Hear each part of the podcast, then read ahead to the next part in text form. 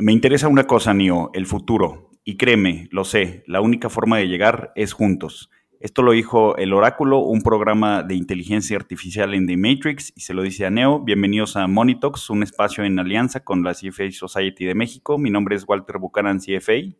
Mi nombre es Luis González, CFA, y hoy vamos a hablar de un tema eh, que nos compete a todos, y es el futuro de las inversiones. Para eso nos acompaña Alicia Arias. Alicia es Head of Advisors de GBM, eh, donde es responsable de impulsar a emprendedores que promoverán la democratización de inversiones a través de asesoría e, y tecnología. Antes de eso, durante ocho años, fue vicepresidente del equipo de gestión patrimonial en BlackRock. En, posición, en esta posición, Alicia era responsable de ofrecer soluciones de inversión para el segmento patrimonial. Anteriormente a eso, trabajó en MCI y en Deutsche Bank. Asimismo, Alicia es cofundadora de Mujeres en Finanzas, la primera red de mujeres de la industria financiera en México. En términos de educación, Alicia es licenciada en Finanzas y Administración de Empresas por la UP, cuenta con un MBA por Hult International Business School y con una certificación de CFA eh, Charter Holder. Sin más, comenzamos.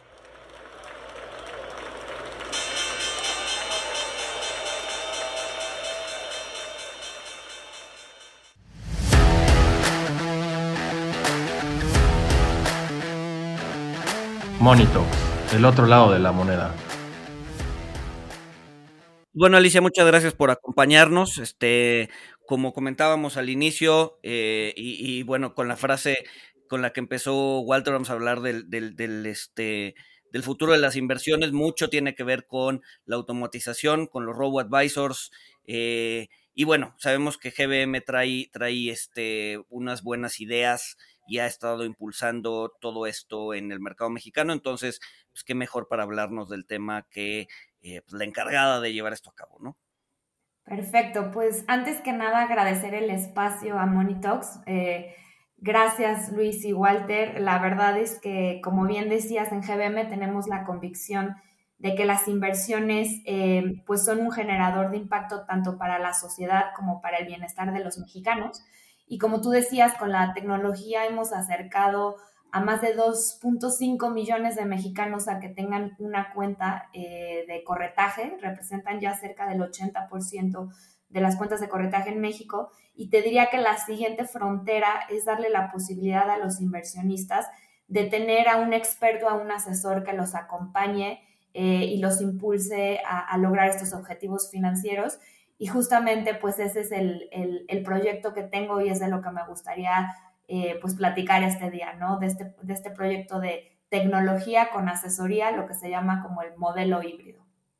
Sí, creo que has dado una cifra muy importante, Alicia, que, pues es que ya más de dos millones de personas cuentan con una cuenta de inversión, con, un contrato de inversión. Eh, para que se den una idea de cómo estaba el panorama en México, cuando yo empecé a, trabajar en inversiones hace ya muchos, muchos años, hace más de 10 años, por ahí del 2012, eh, había más o menos 203 mil cuentas de inversión. En 2019 ese número no había cambiado mucho, sí había crecido, pero había 299 mil cuentas de inversión.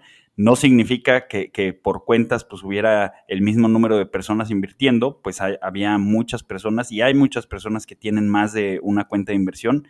Sin embargo, esto cambió radicalmente, parece que eh, se aceleró con la pandemia, no solamente en Estados Unidos estuvieron abriendo, abriendo cuentas en brokers como Robinhood y otros, eh, pero en 2020 ya había 947 mil cuentas de inversión. Para 2021 ya hay, eh, como lo mencionó Alicia, pues cerca de, de 2 millones 200 mil cuentas de inversión, eh, donde el 80% está con GBM. Eh, y, a mí lo que me llama la atención y me preocupa un poquito también para hablar sobre el futuro del mercado, Alicia, es que muchos de estos contratos nuevos se están abriendo bajo la filosofía de do it yourself.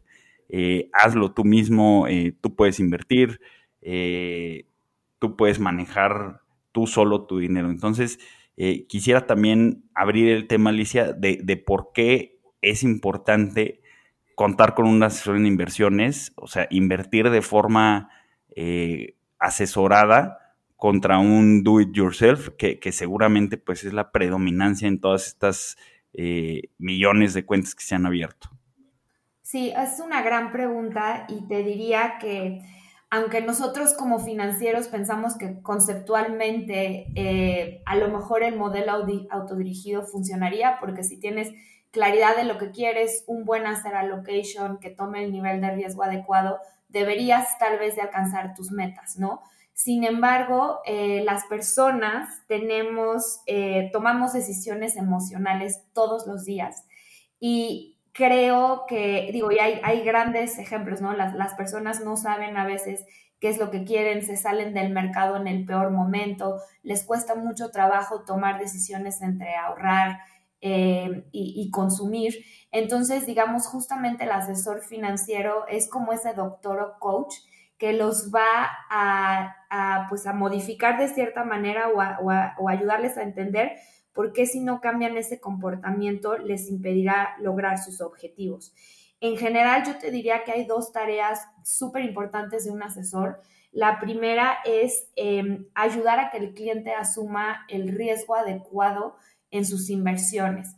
Em, se observa mucho que los inversionistas o están subinvertidos, literalmente dejando dinero en la mesa, o por el contrario, asumen demasiado riesgo que pueden poner en riesgo su patrimonio. Te diría que en México lo que prevalece más es el primer punto que acabo de, mencionar. Si tú analizas el monto que haya invertido eh, en la industria de fondos de inversión y el monto que está también en cuentas de captación tradicionales, te das cuenta que es más o menos lo mismo. Es decir, hay muchísimo dinero que no está generando prácticamente nada eh, y por tanto se está quedando ese dinero en la mesa, ¿no? La industria eh, de fondos mutuos relativa al, PIB, en México está, representa una cuarta parte, por ejemplo, de lo que es en Brasil, ¿no? Entonces, un asesor puede entender, ¿no? Y ayudar a los inversionistas a que asuman ese riesgo adecuado en sus inversiones. Y otro, y otro factor bien importante también es que el asesor puede ampliar el panorama eh, que puede tener una persona en lo individual, ¿no? Em, toda esta ciencia de behavioral finance o, esta disciplina estudia justamente los sesgos de los inversionistas y uno muy importante es eh, este hecho de que las personas eh, invertimos en lo, que conocemos, ¿no? Entonces, un asesor puede venir y justamente ampliar eh, las, diferentes, pues sí, opciones de inversión que, que, una persona puede tener, ¿no? Entonces, eh, te diría que, esos son unos factores bien importantes del juego que un asesor puede tener en, la historia de, una persona, ¿no? ¿Cómo, generas esa confianza, no? Porque, a ver, eh, tienes, tienes eh, tú tu dinero, ¿en qué momento o cómo, cómo haces para que una persona cualquiera vaya con un asesor que realmente no conoce y le diga, a ver, ¿cómo invierto mi dinero tú desconocido que trabaja en tal lugar, que trabaja en, esta empresa de asesoría, cómo invierto mi dinero? O sea, ¿cómo, ¿cómo haces que el inversionista cambie el enfoque de do it yourself? Que como decía Walter, pues ahí, o sea, te metes a YouTube y prácticamente puedes eh, eh, encontrar eh, este, videos que te enseñan a hacer, este, ¿cómo se llama? Cirugía corazón abierto tú mismo, ¿no? Este, ¿Cómo, cómo, cómo, cómo cambias ese, ese, ese pensamiento del, del, inversionista de entre yo lo puedo hacer solo a eh, pues tengo que buscar ayuda, ¿no?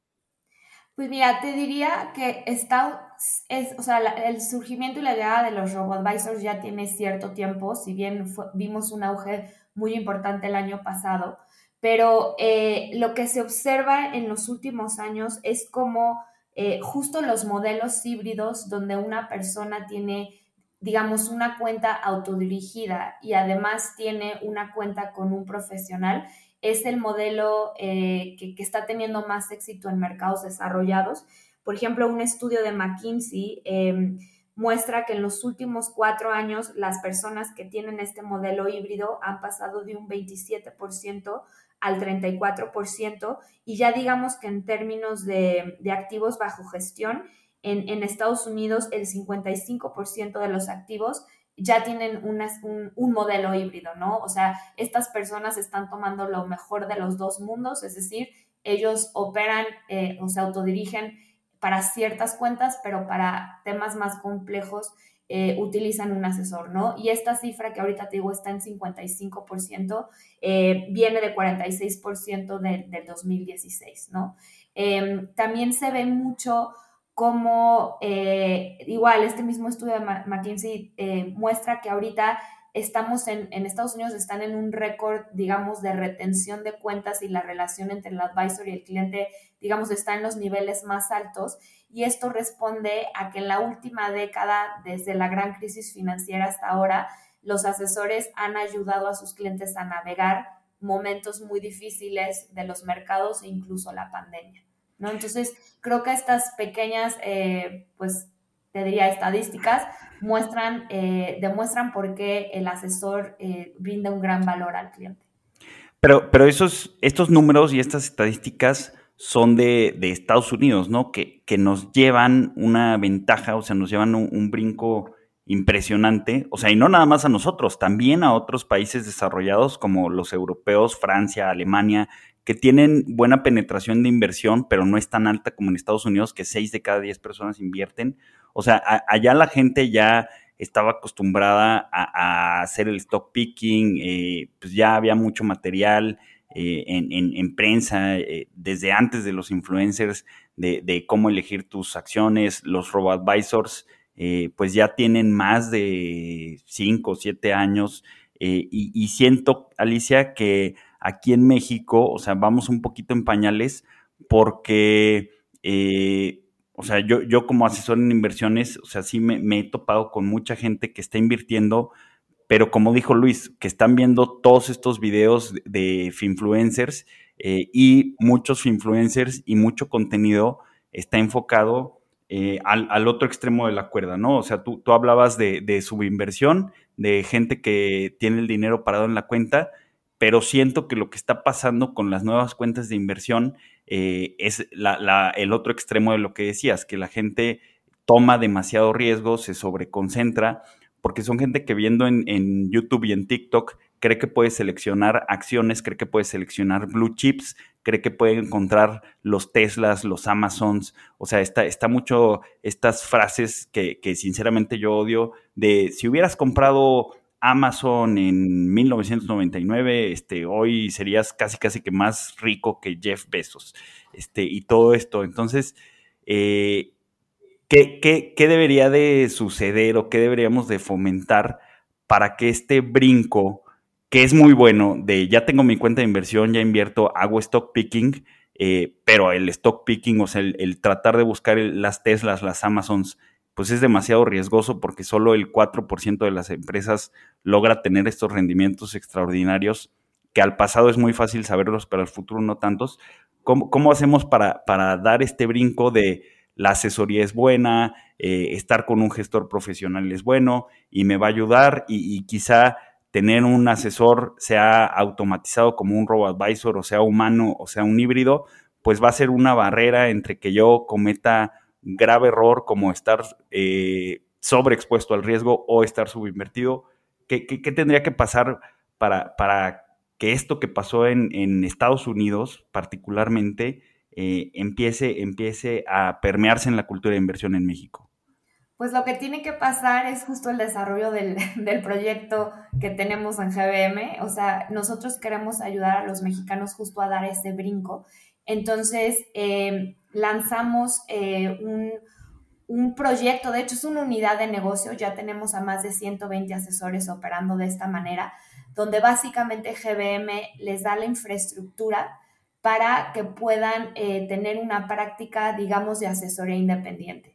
Nosotros les damos la plataforma tecnológica, les damos el acceso al anaquel más amplio de producto y en este sentido GBM le está apostando fuertemente a la arquitectura abierta. Entonces, eh, desde GBM podrás encontrar pues las más opciones de inversión disponibles en México y también digamos en cuentas en el extranjero y además el respaldo de una marca como la de GBM, ¿no? Entonces, lo que estamos haciendo es, como te digo, poner enfrente de, de emprendedores, eh, de personas obviamente eh, con conocimientos del área de finanzas, les estamos poniendo esto, por supuesto que cumplan con la regulación, que tengan figura 3 y la idea es que se vuelvan asesores. Con esto nosotros creemos que podemos eh, eliminar ese déficit de asesoría que existe en México y como tú decías en tu pregunta, es muy evidente que estamos eh, a niveles eh, bastante diferentes.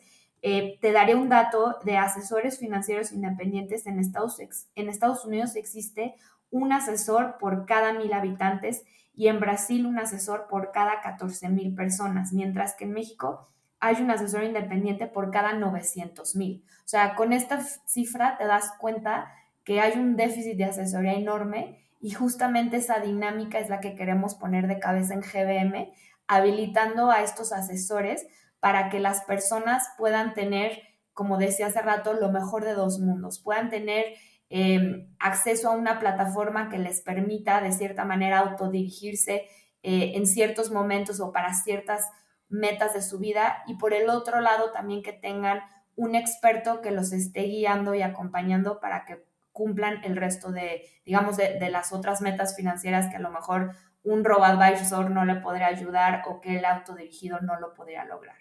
Oye, Alicia, a ver, pregunta.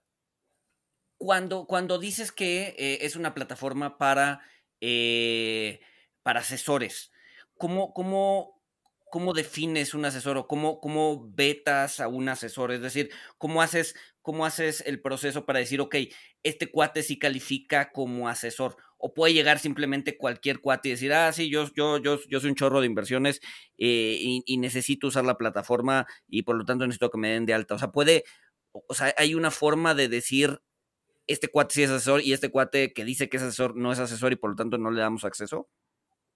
Por supuesto, o sea, el, primer nivel es eh, que las personas, o sea, por regulación, y nosotros también apegamos, nos apegamos a eso y lo cumplimos, cualquier eh, persona que quiera brindar asesoría tiene que tener el examen de figura 3, ¿no? De la MIP. Eh, y además luego hay un proceso de selección que se hace en GBM para, para asegurarnos que estas personas sí tengan las credenciales suficientes para poder eh, brindar asesoría a, sus clientes. Entonces, hay un eh, proceso de selección detrás. Por supuesto, claro que sí. Pero de lo que se trata también es de habilitar a que más personas eh, se vayan por el camino de la asesoría. Algo que no sé si les pasó a ustedes es que estudias finanzas y si le preguntas a tus compañeros de clase quién quiere ser asesor, nadie levanta la mano, ¿no? O sea, como que acaba siendo una profesión eh, que más bien se va dando a lo largo de tu vida que por una o, por, alguna razón llegas y te conviertes en un asesor. Y lo que nosotros también queremos hacer desde GBM es darle este valor tan importante a la asesoría y, digamos también que nuevas generaciones quieran, eh, levanten la mano para dedicarse a esta profesión, que la verdad eh, suena muy romántico, pero es muy bonito lo que un asesor puede lograr en la vida de alguien. O sea, literal pueden ser el catalizador para que alguien cumpla sus metas financieras y que tengan eh, una vida digna, sobre todo en el retiro, este, que puedan disfrutar de su vida, ¿no? Entonces, eh, parte de lo que también queremos lograr en GBM es darle ese valor eh, a la asesoría. Oye, Alicia, bueno, a ver, regresando, regresando un poquito a conceptos, ¿no? O sea, porque muchas veces escuchamos el término robo-advisor y, se nos vienen muchas cosas a la cabeza, ¿no? Este creo que también está muy, o sea, como que no queda muy claro qué es un robo advisor. Eh, y también eh, el, el término de arquitectura abierta, ¿no? O sea, creo que son dos términos que igual y la gente que nos escucha podría no tener muy claro. Entonces, no sé si eh, gustes ahondar un poquito en, ambos, ¿no? ¿Qué, ¿Cómo funciona un robo-advisor? ¿Qué es un robo-advisor? Eh, ¿Le va a quitar la chamba a los asesores? ¿No? Si, si hay un boom de robo-advisors, ¿para qué necesitamos asesores eh, humanos? y después arquitectura abierta, este, ¿cómo beneficia eso al inversionista, al inversionista, este, pues en general? Claro, pues para responder tu pregunta, me, gustaría tomar prestado este, un, concepto que desarrolló Vanguard que le llaman la frontera eficiente de la asesoría. Entonces, digamos, imagínense eh, que en medida que te vas moviendo al lado derecho de esta frontera, vas a encontrar eh, mayor involucramiento, compromiso y atención de una persona. Entonces, digamos que en el extremo izquierdo lo que empiezas, lo que encuentras son, por ejemplo, soluciones de inversión que de cierta manera tengan un asesoramiento integrado. Te diría que ese es el modelo más simple, más simple y eso piénselo, por ejemplo, como un fondo eh, ciclo de vida, ¿no? Eh, hay un, hay una, eh, una receta o una allocation que va de acuerdo a la edad del participante y ese es el único, digamos, factor que, que se considera para el hacer allocation de, de, este fondo. Que, creo, que vale la pena, creo que vale la pena comentar, o sea, el, el, el asset allocation es como la mezcla de, de, activos, o sea, bonos, renta fija, este, deuda corporativa, acciones nacionales o internacionales. O sea, es la, la mezcla que se arma acorde a, a, la personalidad de un cliente. Creo, creo que vale la pena eh, hacer hincapié en esto porque a lo mejor muchos no, no están familiarizados con el término. Ah, sí, gracias, gracias por la aclaración. Te diría, o sea, ese sería eh, el, el, extremo izquierdo donde hay pues prácticamente nulo involucramiento de alguien, ¿no? Más que se considera la edad como el primer factor. Luego si pasas, digamos, a la parte media de esta frontera eficiente de asesoría, lo que te encuentras ya son eh, asesoramientos digitales donde básicamente un algoritmo define eh, la receta, el láser allocation, como dices Walter, eh, de acuerdo a, a, las respuestas que la persona va dando a un cuestionario, ¿no? Ese es el famoso robo-advisor. Eh, de acuerdo al, al, perfil de riesgo que tú vas eh, dándole a entender a través de, de, las respuestas a las preguntas que te va haciendo este algoritmo o esta máquina, eh, pues ellos o el gestor de activos junto con el algoritmo te van a asignar un portafolio de acuerdo a tus metas y objetivos. Y si te vas hasta el extremo derecho, es donde encuentras ya el servicio de gestión patrimonial, eh, en el cual existe la intervención de una persona que va a tener una re relación personal con este inversionista eh, y le va a brindar, digamos, un servicio más holístico.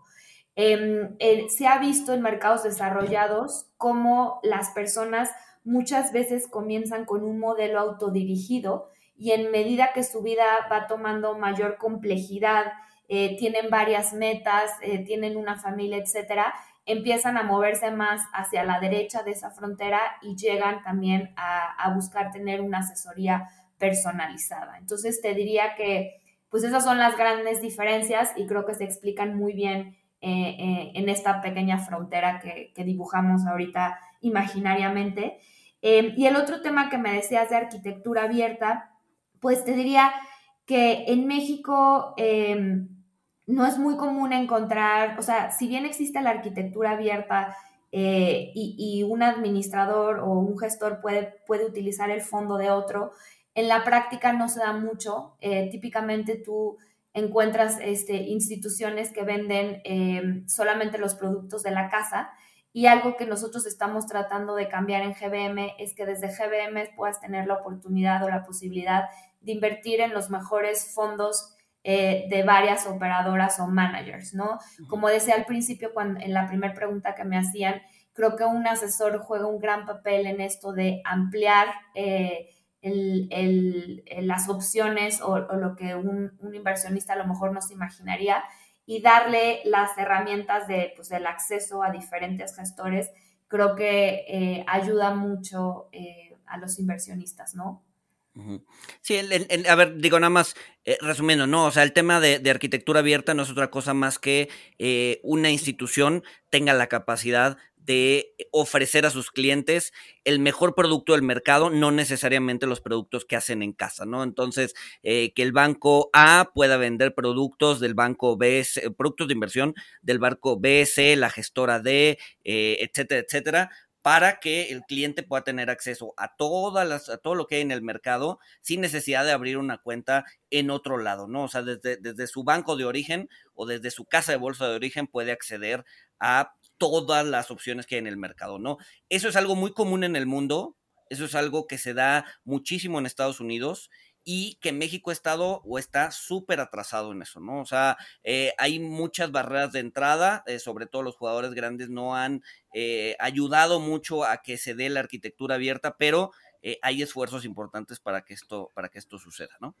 Digo, también, también es un catch-up de, de la industria de fondos con, o sea, de fondos tradicionales con, los ETFs, ¿no? Porque pues finalmente los ETFs, eh, pues eso sí, eh, no, no, se necesita una arquitectura abierta, o sea, con, cualquier cuenta en cualquier casa de bolsa, pues compras ETFs de BlackRock, de Vanguard, de State Street, de Wisdom Tree, de lo que quieras. Entonces yo, yo siento que esto de la arquitectura abierta, pues sí es un poquito un catch-up de, de los fondos tradicionales para que si tienes tu cuenta en Vector, en Index, en GBM, pues puedas comprar fondos de, por ejemplo, de Franklin Templeton, de, de eh, BBVA, de lo que quieras, ¿no? Correcto.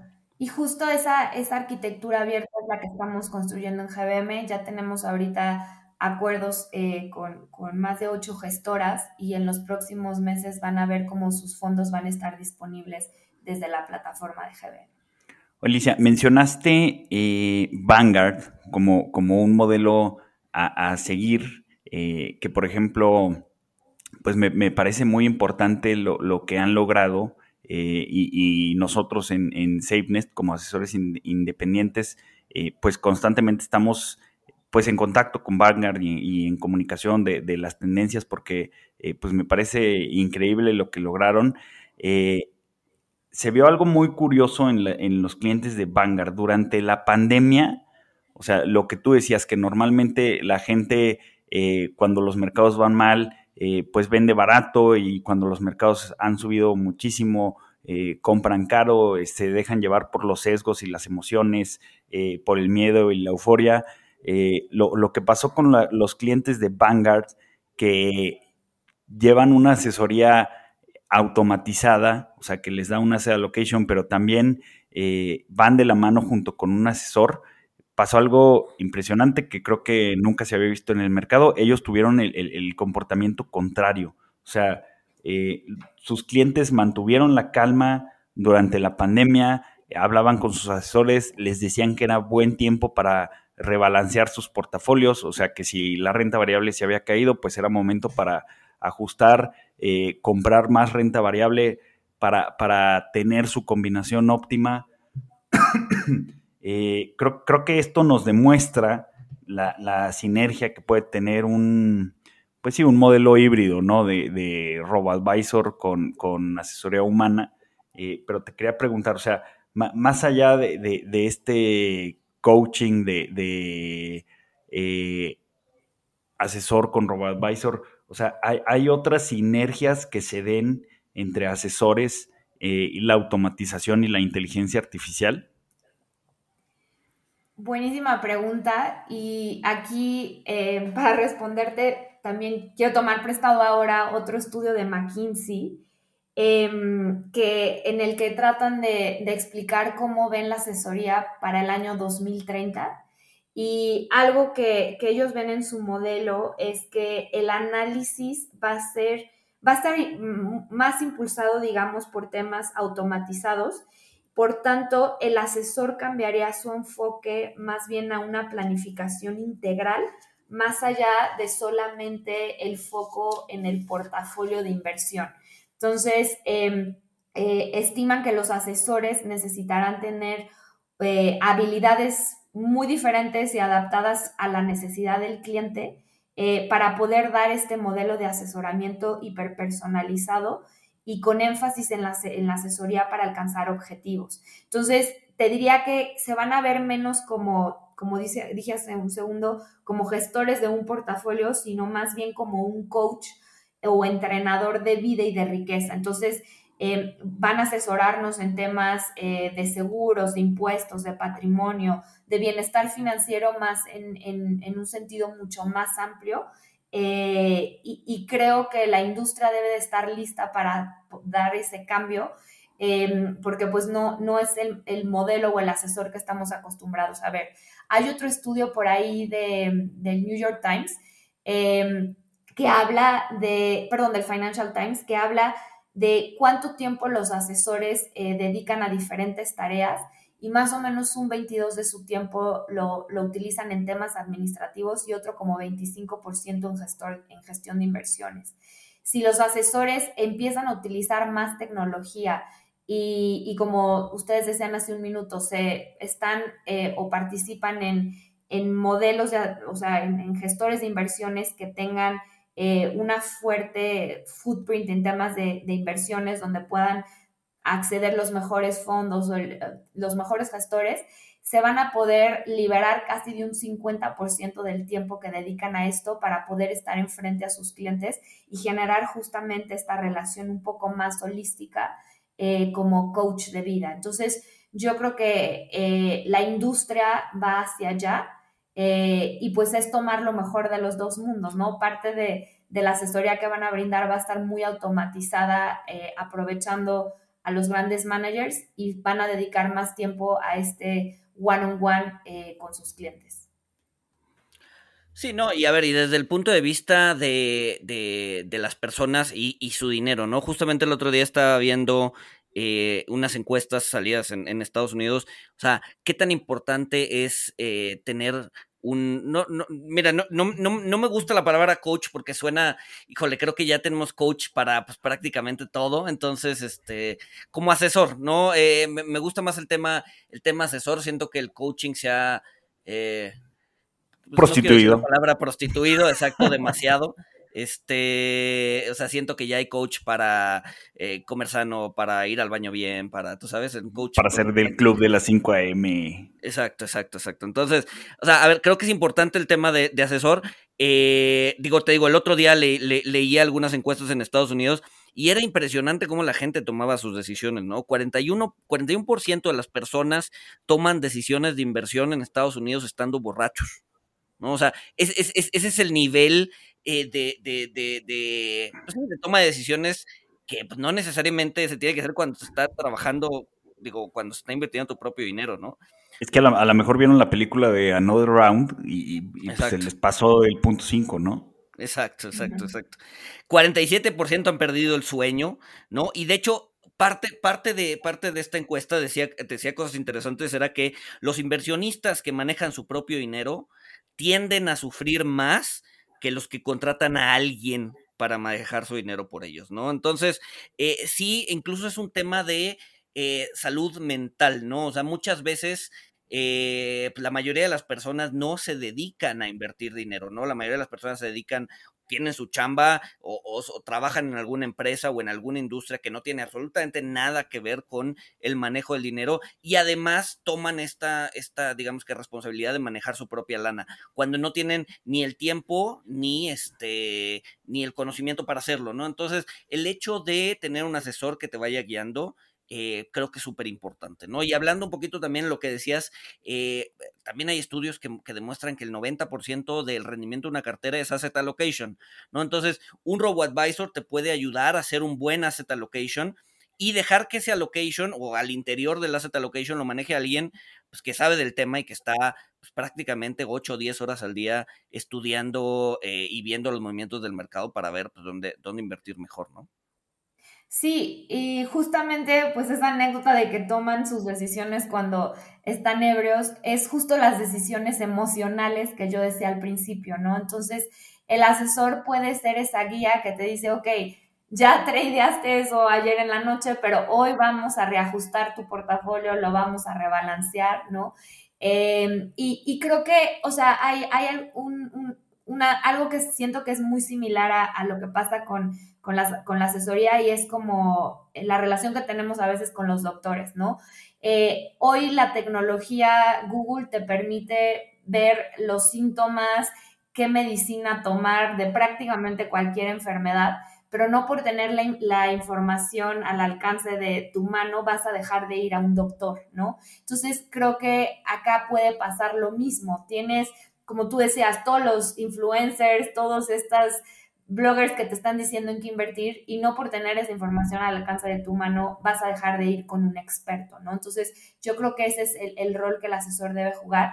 Y también algo que me gustó mucho que estabas comentando, Luis, es la parte de pensar eh, en las finanzas como parte de tu bienestar. Hay una encuesta, una encuesta de BlackRock, el Investor Pulse, eh, donde eh, pues con los inversionistas que han encuestado a lo largo del, del mundo, Em, la, causa número uno de estrés que ellos tienen es justamente tema de, dinero. Y eh, la misma encuesta muestra que cuando las personas toman sus primeros pasos en invertir, hay una importante subida en el optimismo del futuro, 43% más optimista y 26% más feliz, ¿no? Y la misma encuesta también muestra em, que las personas que lo hacen acompañado por un asesor tienen un 76% mayor este, sensación de bienestar que hacerlo solo, ¿no? Entonces creo que incluso como tú decías, para un tema de sentirte feliz, es importante tener finanzas sanas y hacerlo a lo mejor de la mano de un experto.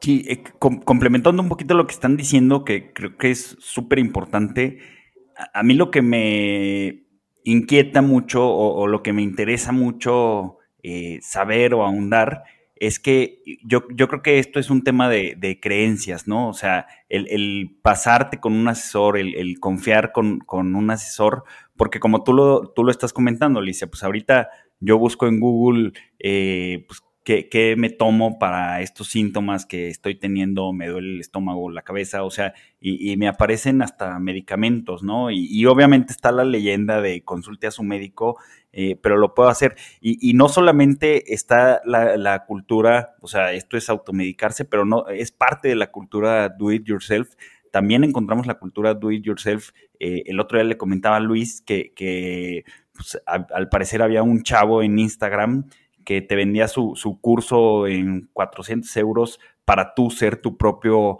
abogado, ¿no? O sea, y, hay mil cursos para que eh, tú seas tu propio diseñador, tú seas tu propio eh, mercadólogo, o sea, estoy seguro de que si busco en YouTube cómo construir mi casa, pues voy, a encontrar un, tutorial eh, pues de, alguien que me diga cómo construir mi casa, ¿no? Sin embargo, eh, pues no, no, o sea, esto, esto es lo que a mí me da temor, que, esta eh, tendencia, o sea, no, no toma en cuenta que como lo, escribió Malcolm Gladwell, o sea, para ser experto en algo, en, construcción, en, medicina, en psicología, en marketing, en lo que sea, eh, pues se ha visto que se necesitan más de 10.000 horas de experiencia, ¿no? Que más o menos son 10 eh, años de, experiencia y, eh, a veces a la gente se nos olvida, o sea, todo el valor que tiene ir con un experto, ¿no? O sea, yo si voy a construir mi casa, pues voy con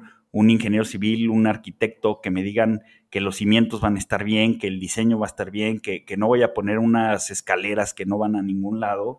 Eh, y, creo que esto eh, necesitamos encontrar la forma que, que permee de una manera eh, suave para que la gente crea que, tener un asesor en inversiones pues va, a ser mejor, ¿no? Y, y, sobre lo que decías, Luis, que la gente pierde el sueño y se estresa, también eh, no lo hemos comentado, o sea, muchas, muchos inversionistas no se dan cuenta que también parte de lo que está haciendo un, asesor está recibiendo, por así decirlo, la bala por el cliente. O sea, el asesor es el que, por decirlo de alguna manera, está absorbiendo el estrés de los mercados por el cliente eh, y que pues un, cliente bien guiado pues a lo mejor ya nada más va a estar revisando su portafolio mensual o trimestralmente y ya nada más va a estar viendo eh, pues si tiene un saldo mayor o menor, eh, pero, pero realmente el, contar con un asesor en vez de uno estar viendo las pantallas pues tiene el beneficio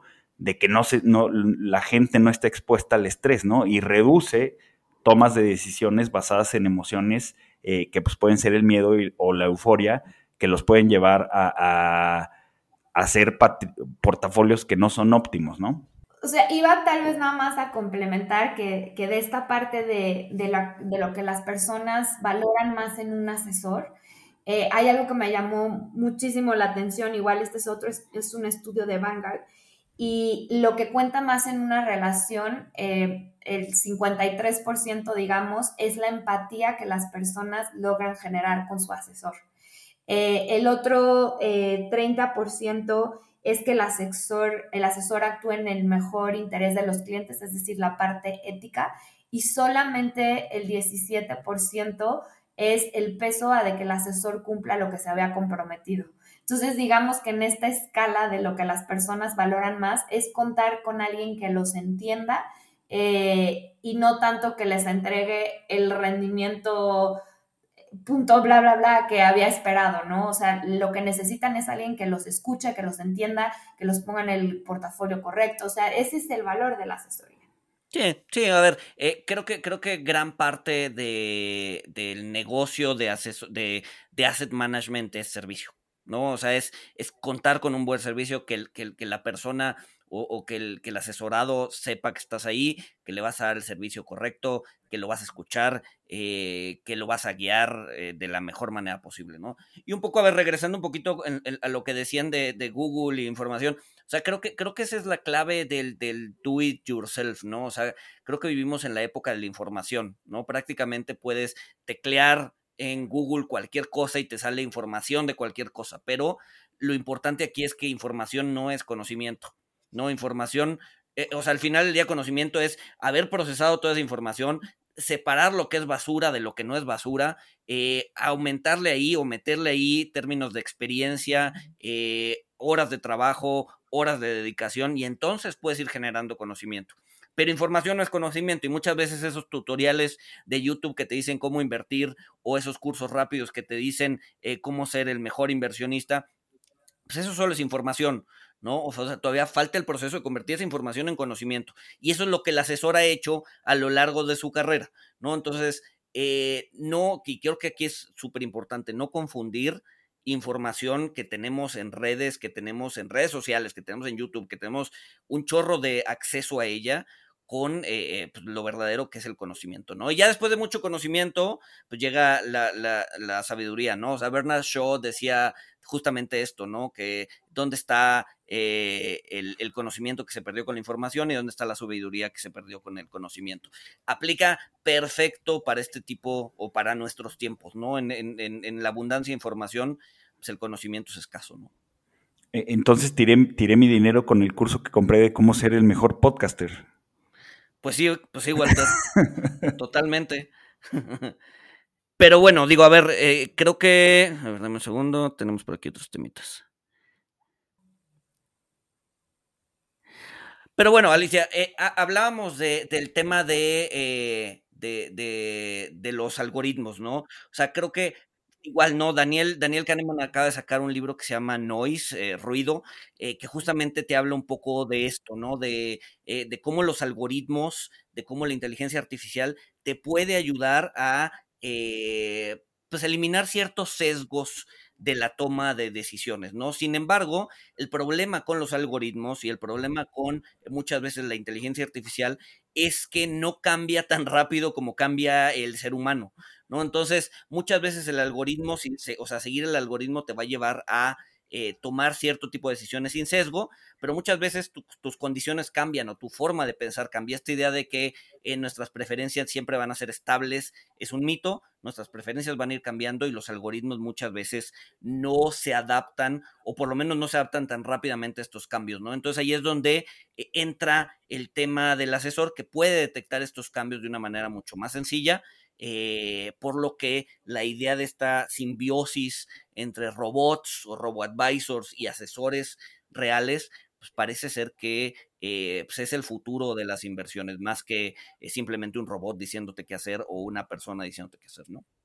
Sí, y de hecho los inversionistas también buscan tener esa, o sea, utilizar más tecnología o herramientas virtuales en la gestión de sus portafolios. Em, una encuesta de EY el año pasado eh, mostraba que el 51% de los inversionistas, sin importar su edad, querían utilizar eh, más herramientas virtuales en la gestión de sus portafolios. Y si veía solamente al segmento de los millennials, el 78% quería utilizarlas, ¿no? digo, o sea, es muchísimo, casi el 80% quiere herramientas virtuales. Entonces, por eso yo creo que em, muy acertadamente el, el modelo híbrido creo que va a ser el que va a prevalecer en el futuro porque le permite a las personas tener esta cierta interacción con tecnología, ver desde su celular cómo van sus inversiones, a lo mejor hacer un cambio pequeño, pero por el otro lado también tener eh, una sección de su portafolio con un experto eh, que lo vaya gestionando, ¿no? Entonces yo creo que este modelo híbrido te permite lo mejor de los dos mundos, ¿no? El algoritmo, la inteligencia artificial, pero también el arte eh, de contar con una persona y su involucramiento. Sí, porque ojo, o sea, el, tener todas las herramientas eh, digitales y los mejores algoritmos de, inteligencia artificial eh, con, el enfoque incorrecto puede hacer que, los inversionistas caigan en, la ilusión de control. O sea, si yo no sé nada de cirugía, no porque tenga el mejor equipo médico, el bisturí más filoso, pues voy a realizar una operación exitosa, ¿no? O sea, eh, las, herramientas, los algoritmos, la inteligencia artificial eh, no, no, nos van a ayudar mucho eh, si, si, no tenemos el conocimiento adecuado o si no estamos asesorados de la forma adecuada, creo yo. Sí, y también es importante analizar o ver cómo en el pasado eh, se ha dado, o sea, con, la integración de tecnología en ciertas funciones, es importante ver o tratar de analizar si estas las benefició o, o, si por el contrario fueron vulnerables a que desaparecieran. Y se ha visto a lo largo de los años en la historia que las, las, eh, las tareas que no tienen o que no involucran pensamiento crítico, gestión de relaciones, creatividad humana son las que son eh, más vulnerables a desaparecer y justo las que tienen esta, esta parte tan importante en el core como es la asesoría, eh, por el contrario, se pueden ver beneficiadas por la llegada de nueva tecnología. Lo que decía hace algunos minutos de cómo esta tecnología puede liberar tiempo eh, de tareas administrativas, de, tareas que a lo mejor los asesores pierden mucho tiempo y, y, se pueden ver beneficiados por esta tecnología para dedicar más tiempo a sus clientes o para desarrollar otros más, o sea, skills diferentes que tal vez no tienen hoy en día. Entonces, creo que eh, la labor del asesor no va a desaparecer, sino por el contrario, se va a beneficiar de todo esto eh, y le va a dar, pues, una capacidad de entender y estar más tiempo con su cliente. Sí, pero, pero ojo, y creo que esto es bien importante porque eh, tendemos a... A ver, probablemente hace 10 años el asesor no tenía que estar tan preparado para poder tener clientes, ¿no?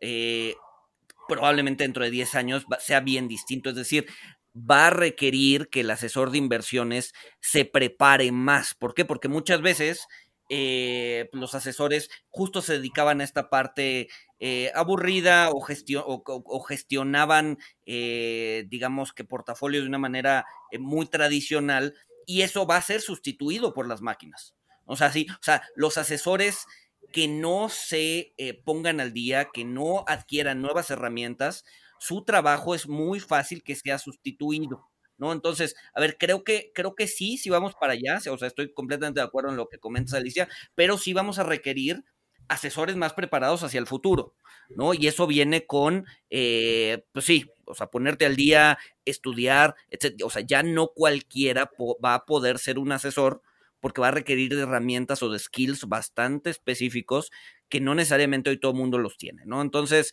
eh, creo que sí, este avance tecnológico viene también con una necesidad de preparar a la nueva generación de asesores para que puedan estar pues, a la altura de las necesidades del cliente, ¿no? 100% de acuerdo. Walter, ¿algo? No, pues nada, eh, pues yo creo firmemente que, el futuro de, la asesoría y la gestión, como, como se lo advierte el oráculo a, NIO, pues es juntos. O sea, realmente eh, en, todo el capítulo, pues hemos hablado de, y lo mencionaste tú, Alicia, lo que valora el cliente es la, empatía, eh, que el asesor lo escuche, que esté alguien a su servicio. O sea, yo sí he visto, o sea, y me ha pasado personalmente que, pues quiero los mejores productos y, quiero que tengan la, mejor tecnología y a lo mejor cuando eh, los contrato, eh, pues que, sea de la forma eh, más, más rápida y sin contacto con nadie, o sea, que tengan la menor burocracia. Pero cuando, cuando tengo alguna duda, alguna cuestión, algún problema, pues sí quiero hablar con, alguien humano, ¿no? O sea, sí, sí quiero interactuar con, con una cara humana entonces, pues definitivamente creo que el, camino es hacia allá, el camino eh, no lo veo 100% eh, eh, robotizado o 100% con, con, inteligencia artificial. creo que el hecho de que, de que seamos humanos, pues en, estos temas tan sensibles y emocionales como, como son las inversiones, eh, siempre se va a requerir eh, un, factor humano. Eh, y, en la parte de la gestión, pues si bien los, algoritmos, el machine learning y todo esto, pues facilita la, gestión de dinero, o sea, también no, no, o sea, también veo que, ahí es, es un modelo híbrido, ¿no? O sea, en, muchos otros casos, o, iba a mencionar un estudio que ya se hizo donde los fondos que son gestionados 100% por inteligencia artificial, eh, pues tampoco le ganan al mercado, son mejor que los humanos, pero tampoco le ganan al mercado. Entonces creo que aquí es una cuestión de, encontrar el mix adecuado de cómo los humanos vamos a utilizar estas, estas herramientas, ¿no? Y pues al final, al final del día, pues la inteligencia artificial y todas estas herramientas, pues eh, son para servirnos a, los humanos, que pues somos los inversionistas, ¿no? Entonces creo que sí, pues yo no veo futuros distópicos, sino veo un futuro pues donde, donde las, los, las personas y las máquinas pues vamos a necesitar de ambos, ¿no? Un futuro con lo mejor de los dos mundos, yo diría. Exacto. Exacto. O sea, salvo, que lleguen este, es, estos nuevas generaciones de hámster que invierten en criptos, Exacto. En, ese caso ya todos estamos fritos porque la verdad es que los hamsters han demostrado que son buenos inversionistas. Pero su expectativa de vida es corta, entonces. Exacto, sí, murió, murió hace poquito el, gran, el, gran inversionista hamster. Pero bueno, vendrán, vendrán más, entonces hay que tener cuidado con ellos. Pero bueno, Alicia, pues mil, mil gracias por, la, por, por, acompañarnos. Este, la práctica estuvo muy interesante, creo que hacia allá vamos.